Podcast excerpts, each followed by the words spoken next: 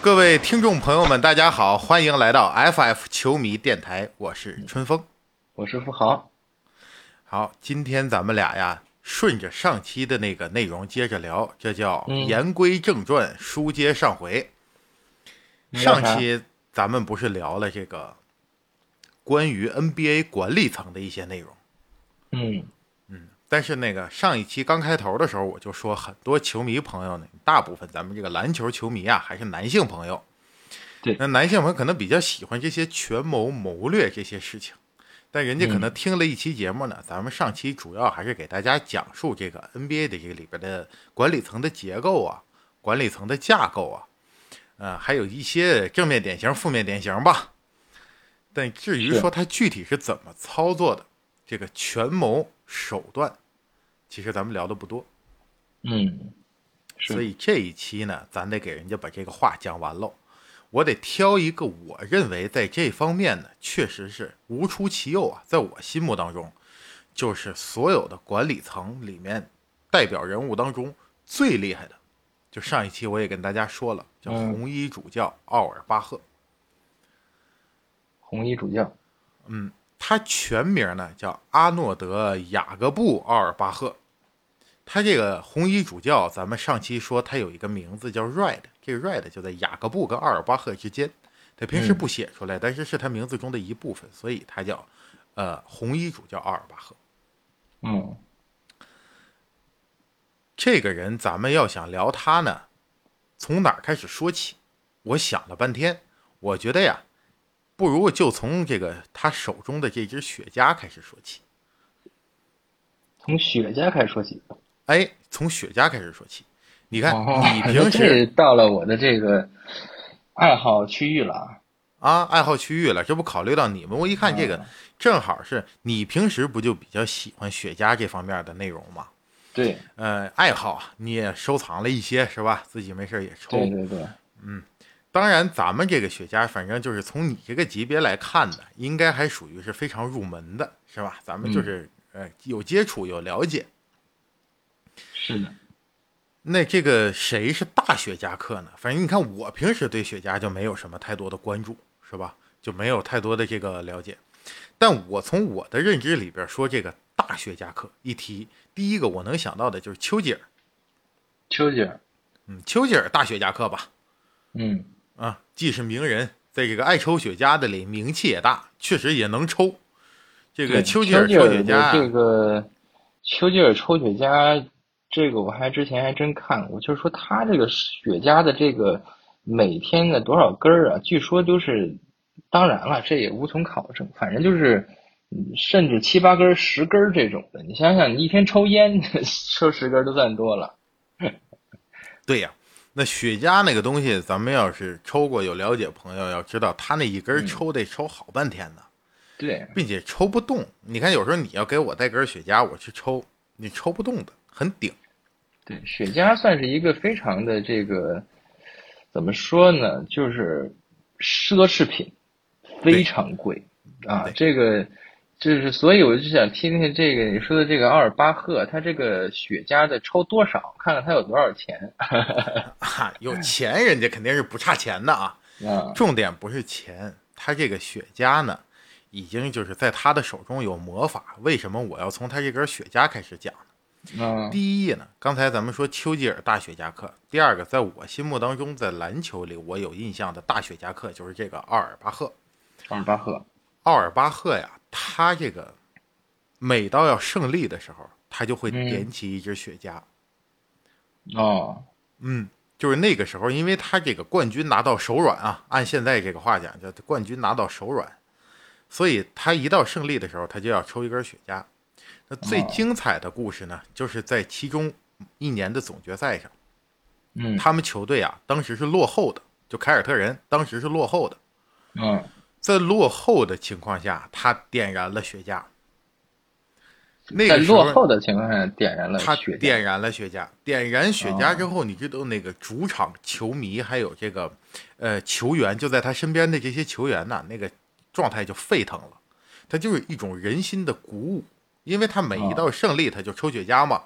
这次你看着落后着，人家还是不慌不忙的把雪茄点起来了。赶快点点一根儿是吧？点上啊，赶紧让这个啊雪茄发发力。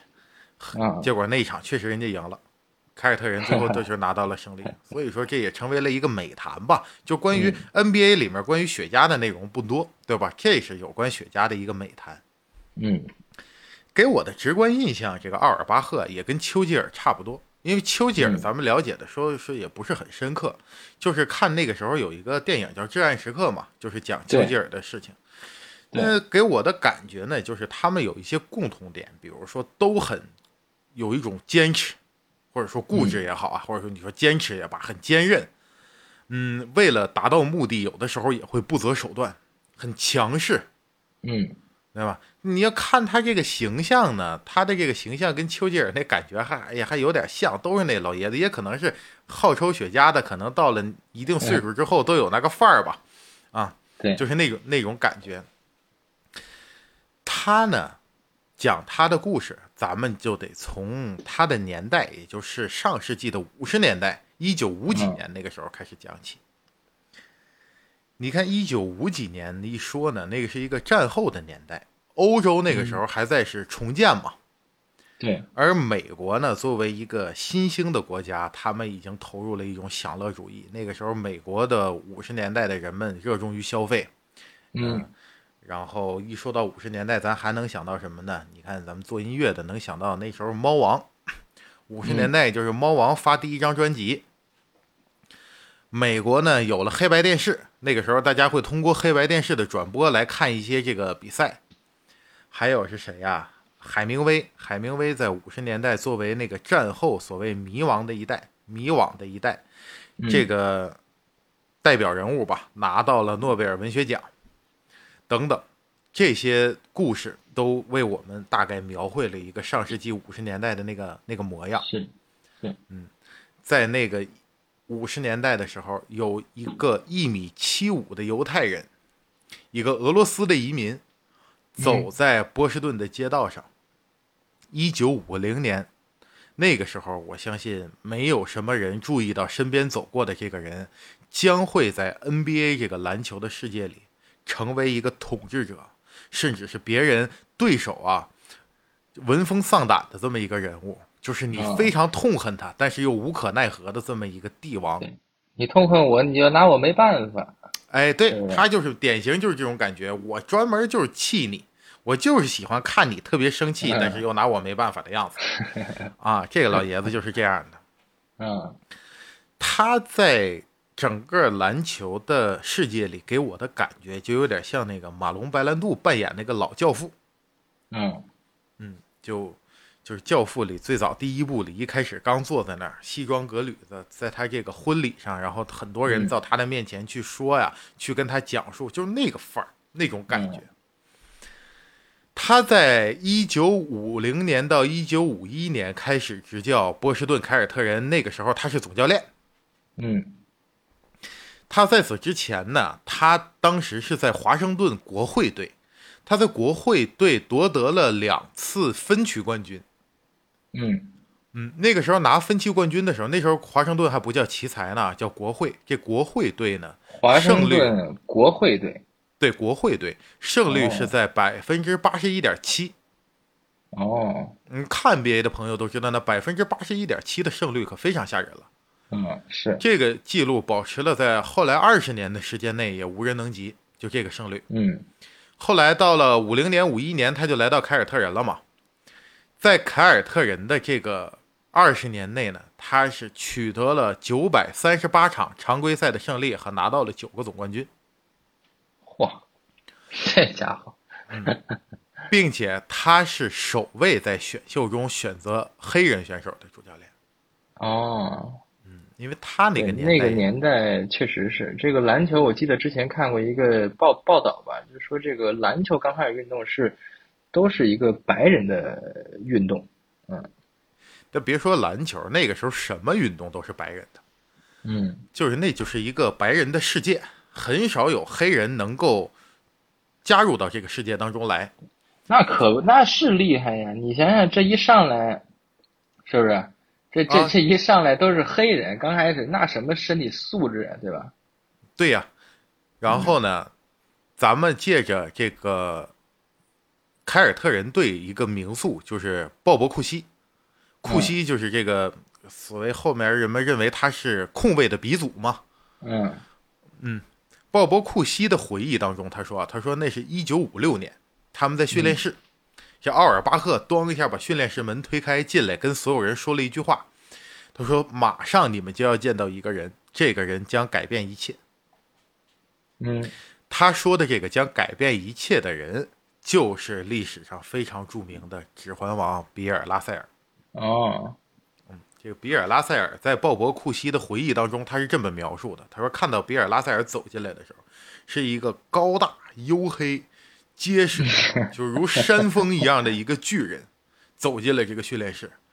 在之后的比赛里呢，他就像一个大蜘蛛一样，紧紧地跟着每一个进攻的球员，然后把对方投的篮给盖下帽来。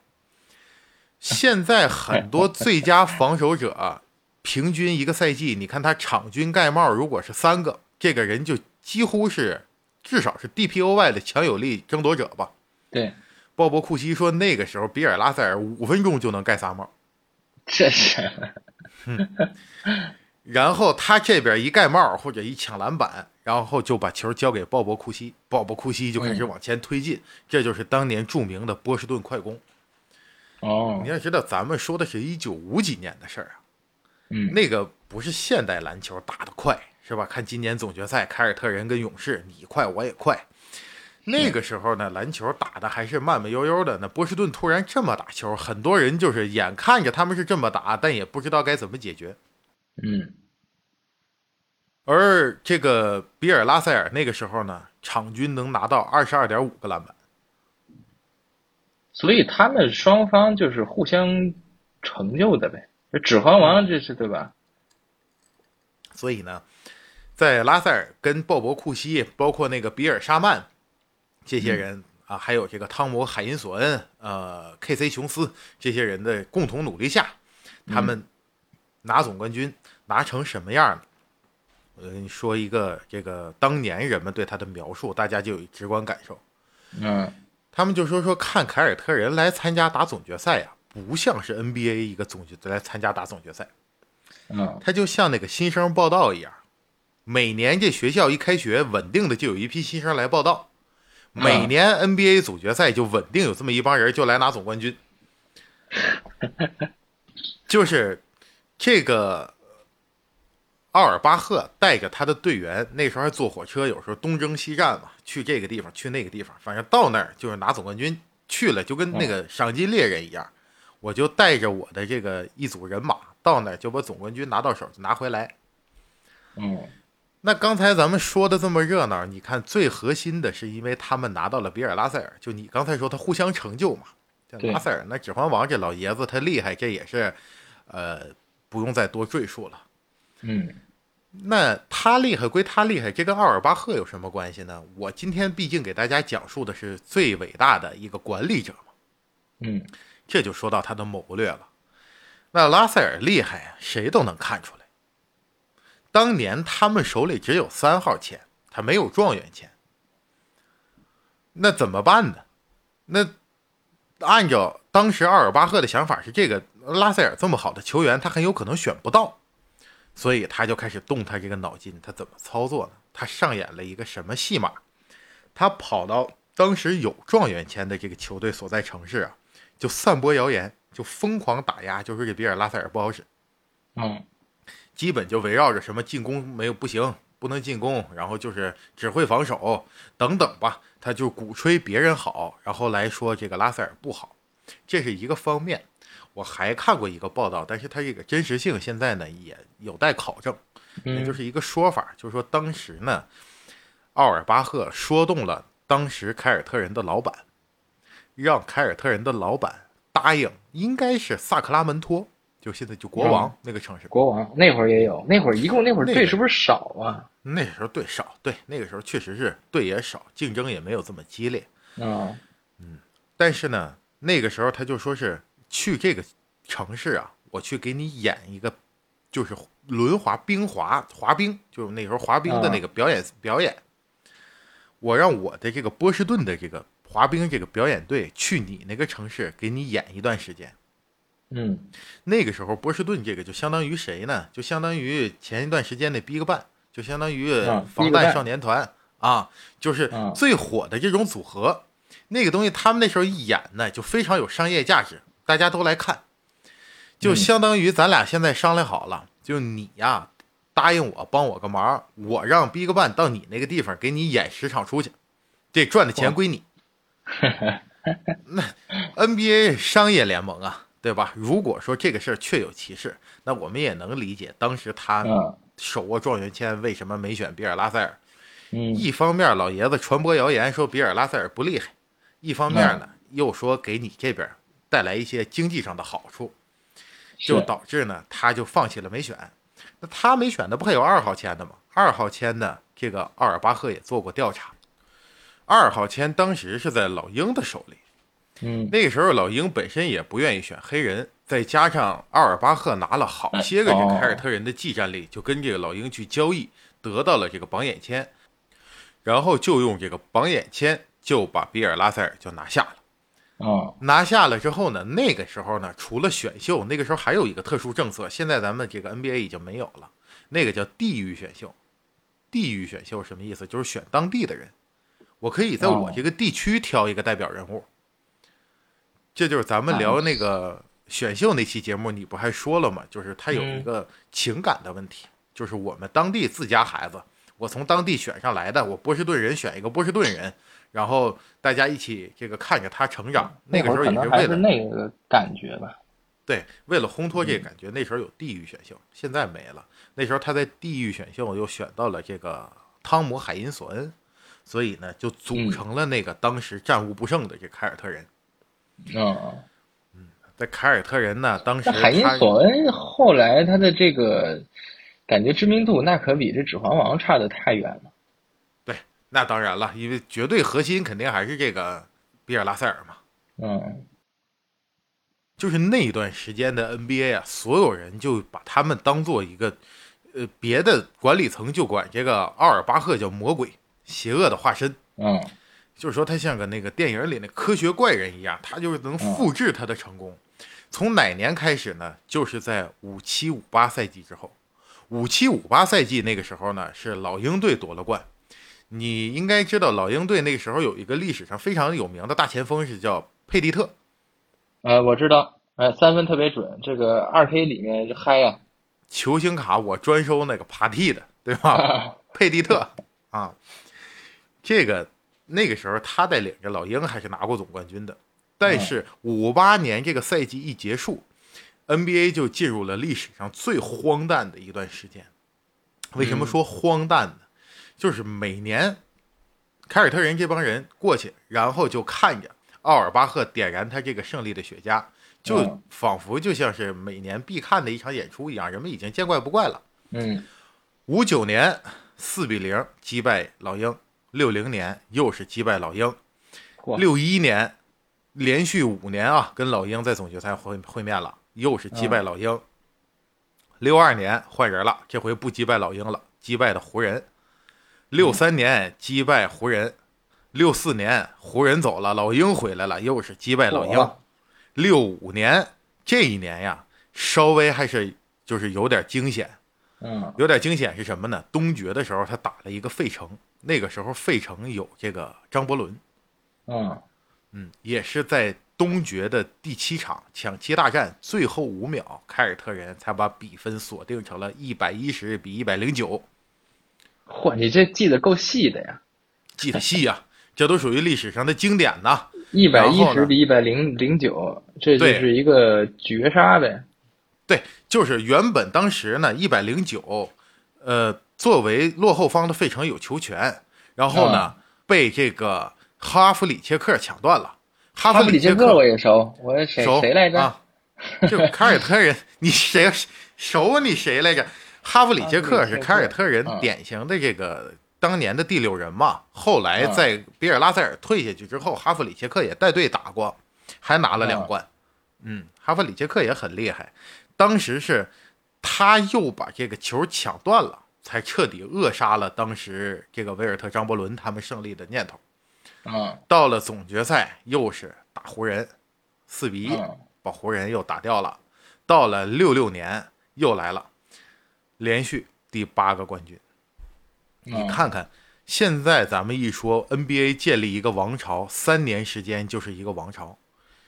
其实你那你想想，八年什么感什么感觉啊？两个王朝还有富裕，接近三个王朝连一块儿，对吧？但是这个王朝呢，也会有被推翻的时候。这个时代总是要变迁的。到了一九六六年的时候，奥尔巴赫在八连冠的典礼上信守承诺，把主教练的位置就让给了比尔拉塞尔。比尔拉塞尔哦自此也成为了第一个 NBA 的黑人教练，那我还真不知道，拉塞尔还当过主教练，当过教练、主教练，嗯接替了这个奥尔巴赫。当时，但是就是说他退了之后，从总总教练上退下来之后，嗯他就回身进了幕后，去了管理层。嗯所有的球队认为，五十年代被覆盖到六零年之后，这个 NBA 的巨大阴影终于散去了。这奥尔巴赫走了，红衣主教走了，他就像一个老帝王交出权杖一样离开了这一个舞台。人们觉得我们的机会来了。他离开那一年呢，拉塞尔作为主教练确实是没能夺冠，嗯被当时多年的手下败将，就是这个咱们老提到的老鹰队啊，给拿下了。所以嗯冠军终于不是凯尔特人球队了。那个时候，所有人都看到了一种新的可能性，特别高兴，说波士顿完了，王朝灭亡了，王朝终于灭亡了。因为人们总看一个人拿冠军也没意思，对吧？他们常年统治 NBA 就成为了联盟公敌了嘛，大家就都高呼说波士顿完了。结果没想到呢，这就是一个帝王远去的假象。奥尔巴赫这老爷子隐身到黑暗之中，改垂帘听政了。他继续作为总经理操纵着这支球队。这支球队在他做上总经理之后，又拿了八个冠军。哎呀，这个真的是，所以说呢，第二游这个冠军是由谁呢？他能之所以坐上这样的地位，最重要的还是凯尔特人现在可以说历史上最伟大的球员，或者说知名度最高的球员，就是拉里嗯伯德。拉里伯德，嗯，嗯拉里伯德，Bird，大鸟伯德。伯德当时在选秀的时候啊，也被奥尔巴赫操作了，或者说奥尔巴赫把联盟给操作了。嗯因为你看这个，咱们说这一集讲他作为管理者，他权谋，权谋体现在哪儿？刚才咱讲他去搞到这个比尔拉塞尔，这是一个啊，搞伯德这个更有意思。伯德当年选秀的时候，他是七八年选秀大会上选到的，那个时候所有人其实都已经注意到伯德了，而奥尔巴赫手里只有六号，六号签，第六顺位，他前面还五个呢。你说你明白博德厉害，那别人也不瞎，怎么能轮着你呢？嗯是因为他钻了一个联盟的空子。联盟那个时候要求一个人必须是打完大学四年来选秀。嗯一九七八年的那个选秀大会的时候，博德是大三，嗯所以那个时候很多人都把重点放到了一九七九年，也就是下一年，伯德大四上完了之后嗯再去选秀，再去选他。结果谁也没想到，在一九八七年选秀大会上，伯德就参加了，所以人们都没有意识到。然后人这个阿尔巴赫直接六号签就把伯德就截胡就拿下了。拿下了之后，所有球队就举报啊，就说他这个违规操作。违规操作的原因就是说他伯德不符合选秀规则。但嗯是这个时候，老爷子拿着厚厚的一本联盟规则，跑到这个 NBA 的协会面前，把他们大骂了一通。为什么呢？因为老爷子找到了一个空当，嗯钻了个空子。伯德当年虽然在印第安纳大学是大三，嗯但是老头发现，伯德在上印第安纳大学的时候，之前他还在一个大学报过名，他上过一年。也就是说，其实他现在虽然上的是三年级，但是他在大学已经上了四年了。嗯那如果从这个角度论，伯德在一九七八年选秀就没有任何问题，他是合情合理的。所以，那 NBA 也没什么可说的了，那只能让他实就把伯德是已经接胡走了。就是提前准备好了，是吧？对他早早的就盯上了这个伯德。嗯到八零年的时候，嗯这个奥尔巴赫又做了一次非常可以说是我们现在回忆起来就很厉害的这么一个操作，交易操作吧。嗯你看，要放在现今的市场上，那凯尔特人今年签到了布罗格登，呃，还没有付出太多的这个核心战力，人们就感觉说今年凯尔特人的管理层就非常的受人吹捧。嗯那你看这个老头儿当时可比现在的这少帅还厉害。他当时用他的这个状元签一号签和嗯十三号签加一块儿，跟金州勇士换来了三号选秀权和罗伯特帕里什。嗯嗯，这帕里什大家一听应该也都有印象，三驾马车那个时候三巨头嘛。嗯，然后他又在，他不刚才拿的帕里什，同时还有一三号签的吗？嗯他又用三号签点中了明尼苏达大学的大前锋凯文麦克海尔。嚯，这都熟啊！这个麦克海尔多少臂展两米四几？对，长臂猿嘛，也叫大冰箱。对，啊麦克海尔。至此，，等会儿我插一句，这麦克海尔是因为他叫麦克海尔，所以中国人给他起名叫冰呃这个什么冰箱嘛？对对对，嗯。然后呢，他这个，你看，选完这仨人，手里他现在握着帕里什、麦克海尔，还有拉里伯德。至此，凯尔特人在八十年代的这个三巨头就聚齐了。啊，你看，他在一次选秀大会的这个过程当中，用一笔交易和一次选秀，就奠定了凯尔特人后十年的辉煌。嗯所以，这样的操作，这样的精准，这样的魄力和整个的执行能力，看下来，这确实在后边的管理层当中都很罕见了。是，嗯但是，有的时候命运的转折呀，就是确实是人为不可抗力的。在一九八六年的时候，奥尔巴赫其实是打算为他这个博德领衔的凯尔特人继续添砖加瓦，嗯他又非常巧妙的搞到了一个榜眼签，嗯并且他用榜眼签选中了一位当时大家认可的天才球员，叫伦拜亚斯。这个伦伦拜亚斯，斯，对这个伦拜亚斯啊，即使是很硬核的 NBA 的球迷，可能都没怎么听说过。为什么呢因为他在 NBA 一场球没打过，啊，一一场没打过，一场没打过。选秀结束之后，就你榜眼签选中了伦拜亚斯，他一听说我是榜眼，没超过二十四个小时，这人就没了，吸毒，因为当时吸可卡因中毒而死，这家伙，也是很传奇啊。这个事儿就是当时原本也是天赋异禀，光芒万丈，人们都期待他会有一个美好的职业生涯，但是没想到在选中之后，一切都还没有开始的时候就已经结束了。这人嗯没了。那你说他一场球没打过，大家怎么能认可说他是个天才球员呢？嗯这个就得说到当时他在大学联盟的时候，他对战过由飞人乔丹领衔的北卡。哦，那个时候北卡，北卡这大学当时目中无人，可以说是因为有乔丹嘛，对吧？几乎把谁也不放在眼里。但是他们当时在面对着伦拜亚斯这支球队的时候，还是提起了十二分的精神。嗯并且在之后，乔丹也亲口承认过，说这个伦拜亚斯非常厉害，确实是一名天赋异禀的球员。所以，如果这个人还活着，我们可以幻想出他有各式各样的精彩的人生。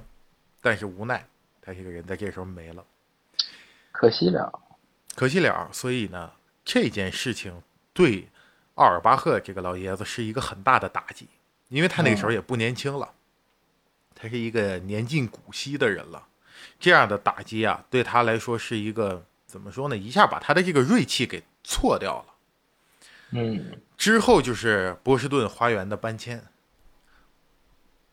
这个波士顿花园的搬迁对以前的凯尔特人的主场坐落不在这个波士顿花园现在是北岸球馆嘛，北岸球馆，现在是搬过去的，以前是在波士顿花园。但是你看，NBA 里边，咱们老说有主场优势，有些主场就非常厉害。其中，我想，但凡对篮球这个有一点了解，大家都知道，波士顿的主场是魔鬼主场。是，嗯，有一个说法叫“绿色地狱”嘛，就说这个波士顿这个主场，人们来了都不好不好过。但是现在的这个波士顿主场，其实也无非就是球迷比较疯狂，比较有热情，能够从这个各个方面。那以前这主场就是还在北岸花园的时候，这主场事儿可就多了。之所以叫魔鬼主场，就是奥尔巴赫这老爷子坐在这主场里布好了天罗地网，就等着他的对手进入他的大网当中。我跟你说说这里边有几个有意思的趣事啊，就是他的这个在球场之外，作为一个管理者，他恨不得这能使的劲儿都使上了。嗯嗯，盘外招吧，就是这样。第一个，大家当时都传闻，凯尔特人那个球场地板有问题，就是说他们那地板啊，某几块这球拍上去就弹不起来。某几块还啊，某几块，并且呢，再说的玄乎点，还有人说他那几块还换地方，他还不老在一块就是他这个地方来回随机换。凯尔特人自己的球员能认识那几块。然后他在防守的时候，他就会把你的这个客场球员往那几块赶。你赶到那儿，你这球一拍，你不就失误吗？失误他抢断，他就打反击。就是当然，这个事儿之所以很多人们愿意相信，就是因为他那个 NBA，你知道地板一般来说十年就换一次。他他是给他这个给他这个掏空了一块。正常的球队，对他那个地板不知道什么原因吧，就是有问题，反正是，就是说一般来说别的球队人家十年整个我主场的地板就要更换一次，凯尔特人这地板用了应该是六十多年，六十多年，对，前段时间才换，换完之后换之前他们还专门请回了当时的清洁地板的工人把地板清洁了，清洁完之后割成小块，其中还送了韦德一块。我知道这个事儿是因为我看了那个新闻，就是他们当时送了韦德一块地板，作为一个，这就是很珍贵的一个礼物啊。为什么要送给韦德呀？就是那很多球星都可能收到了，就是我看那新闻是给韦德的啊。嗯嗯，当时就是说这个地板有问题，这是第一个。但是地板有问题这个事儿呢？奥尔巴克本人之后是没承认过的，他肯定不会承认，并且他是这么说的：“他说，你我们的球员如果每天就想着哪块地板球能拍起来，哪儿拍不起来，你说他还能打好球吗？这不就是无稽之谈吗？说，但是啊，你这个言论可能真的有作用，因为所有的人客场的球员来到我们这个主场，你们心里就老担心这哪块地板有问题，这可能会在心理上给你们造成影响。他反正官方是这么回答这个问题的。嗯。但另一个所谓的魔鬼主场，那就得说到当年他们跟这个湖人打天王山的时候，嗯，那一次他把整个场馆的空调关了，大夏天，大夏天啊，把空调关了。有的人说呢，说是后来有一些报道说的是这个，当时他是把湖人队更衣室的空调关了。这个事儿我得明确一下，不是，他是把整个场馆的空调都关了。为什么我很确定这件事？是因为那个时候已经有这个视频资料了嘛，有影像记载了。嗯，确实，当时人热呀，热。他为什么要关掉空调呢？就是因为当时湖人队的当家的中流砥柱的球星天勾贾巴尔已经三十六岁了，不年轻了。这家热。那个时候炎热、闷热，又是打篮球这样一个高强度对抗的这么一个体力运动，就导致他就休克了。吸氧，当时那贾巴尔场场边上吸氧的那些都有视频影像记录的。他这个招儿也是伤敌一千，自损八百。啊啊！当时帕里什也不行了，帕里什也脱水了。啊，这太损了啊！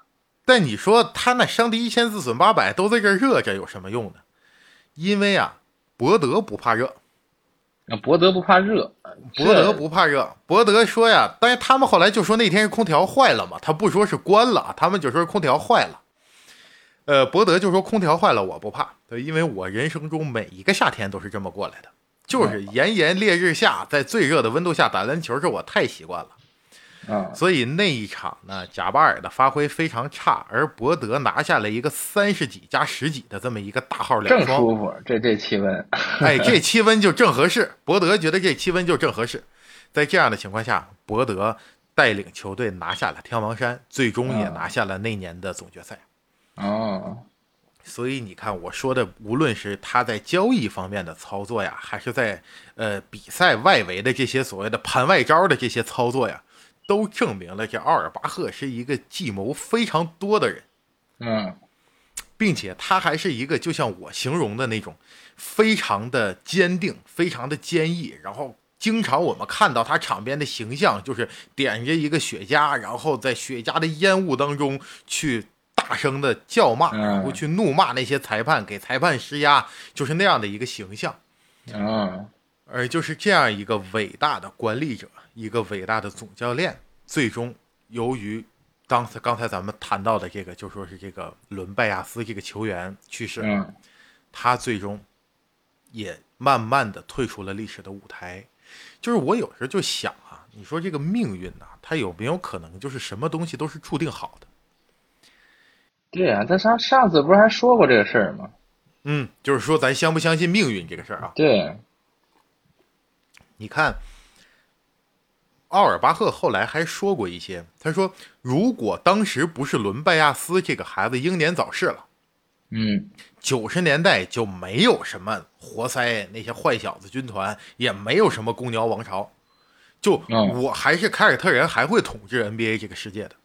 嗯但是也许命运就注定要让一个人在九十年代来到这个舞台，并且因为他的到来，其他人所有身上的这个聚光灯都要减弱，每一个人目光的焦点都只应该聚焦在这一个人身上，那就是迈克尔·乔丹。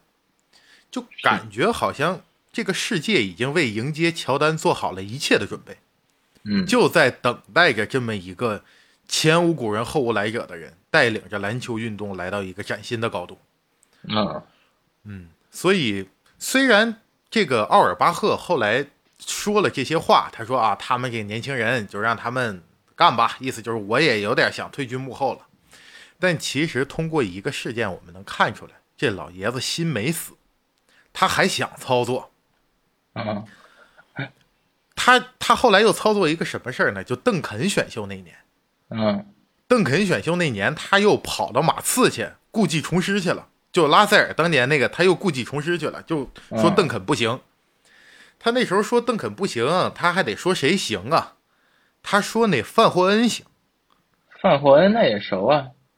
嗯，跟邓肯他们一届的，后来一个非常好的射手嘛，很准。在那个哦年代，那就少见的有身高有投射的这么一个人。他当时就说范霍恩厉害，但是你看，江山代有才人出，各领风骚数百年。他的时代注定是要结束，因为当时波波维奇，如果说这奥尔巴赫是老狐狸，人家波波维奇当时就是小狐狸，就没听他那个忽悠。波波维奇非常坚定的就选择了邓肯，所以联盟也改朝换代了嘛。这个凯尔特人统治 NBA 的这个时代终于过去了。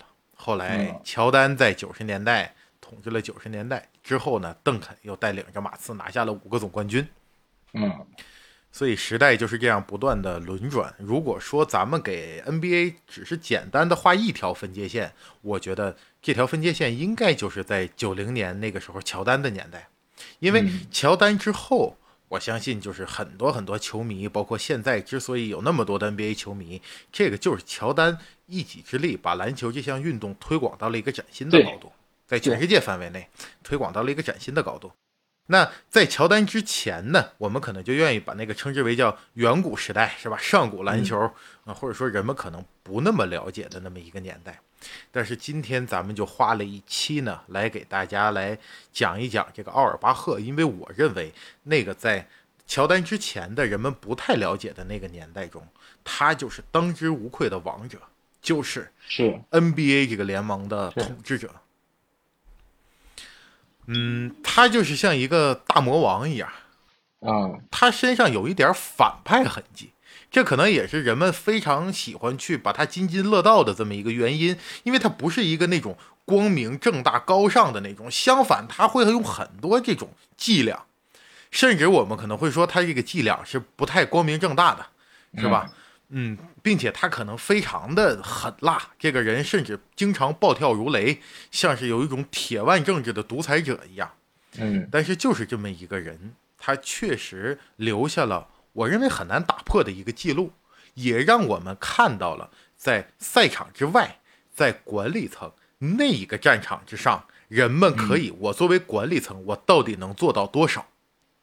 就我不上场打球，我到底能为这个球队和这个联盟带来多大的影响？我认为这都是由这个奥尔巴赫老爷子给奠定的。嗯，那现在这位老爷子呢，已经去了，离开我们了。他在零六年的十月二十九号，因为心脏病就走了。哦，嗯，他留下的事迹，我觉得。我们之后肯定还一直会津津乐道的。呃，在我看到的一篇文章当中，我认为这个话说的挺好，所以是引用人家这段话吧。我不知道出自谁的手啊，但是因为咱们是引用的，所以我就说咱们引用人家这个话。他说：“这个德国著名的物理学家海森堡，嗯，当时他对你当时那时候我推荐你看的那个叫。”呃，上帝掷骰子嘛，这本书里边也会提到这个人嘛。你一说这人，我突然就想起来了。对，在海森堡提出不确定性原理的时候呢，他就为自己设置好了一个墓志铭。嗯，而我的墓碑上应该刻着这么几个字。他说：“他躺在此处的某个地方。”他躺在此处的某个地方。某个地方，这是海森堡给自己设置的墓志铭。所以说，现在我们来怀念老爷子的时候，奥尔巴赫，有人说他是红衣主教，有人说他是雪茄教头，还有人管他叫老怪物，有人叫大魔王。我觉得不管给他管他叫什么，最适合他的墓志铭，也许就是他躺在波士顿花园球馆的某个地方。嗯，他就在这个十六面冠军旗帜之下的某一个地方。嗯。他与他胜利的香烟，与他胜利的雪茄，可能永远萦绕在凯尔特人的心头。说得好，好的，那今天呢，就是说岁月流转啊，现在的凯尔特人又升起了第十七面旗帜，但是我们不难想象，当时在一九九四年花园球馆打完最后一场凯尔特人和湖人的比赛之后。这个奥尔巴赫，一个一米七五的犹太人，关起了这个球馆的大门，把这个钥匙交到其他人的手中。那一刻，可能也就注定着一个时代结束了。当然，一个时代的结束，总有一个新的时代来迎接它。我们呢，怀念过去，也期待未来。我们也期待未来还会有出现这样的人，作为一个管理者，作为一个不上场的人，能够给我们带来这样的震撼。让我们如此的欣喜和惊讶。那今天这一期关于我心目当中最优秀的管理者奥尔巴赫这么一个专题，咱们就聊到这里。那如果咱们的听众朋友们啊有什么其他的想法，或者说你心目当中你认为谁是最优秀的管理层，他的操作有哪些非常精妙的这个故事，都可以在评论区跟咱们一起分享。啊，如果我在上述的过程当中哪儿说的不精准或者说的不对，大家也可以站出来指正我。如果大家听着感觉这期节目有趣呢，也欢迎您点击关注，继续关注咱们这一档关于篮球的播客节目。对，那今天咱们就聊到这里，下一期节目我们不见不散。好的。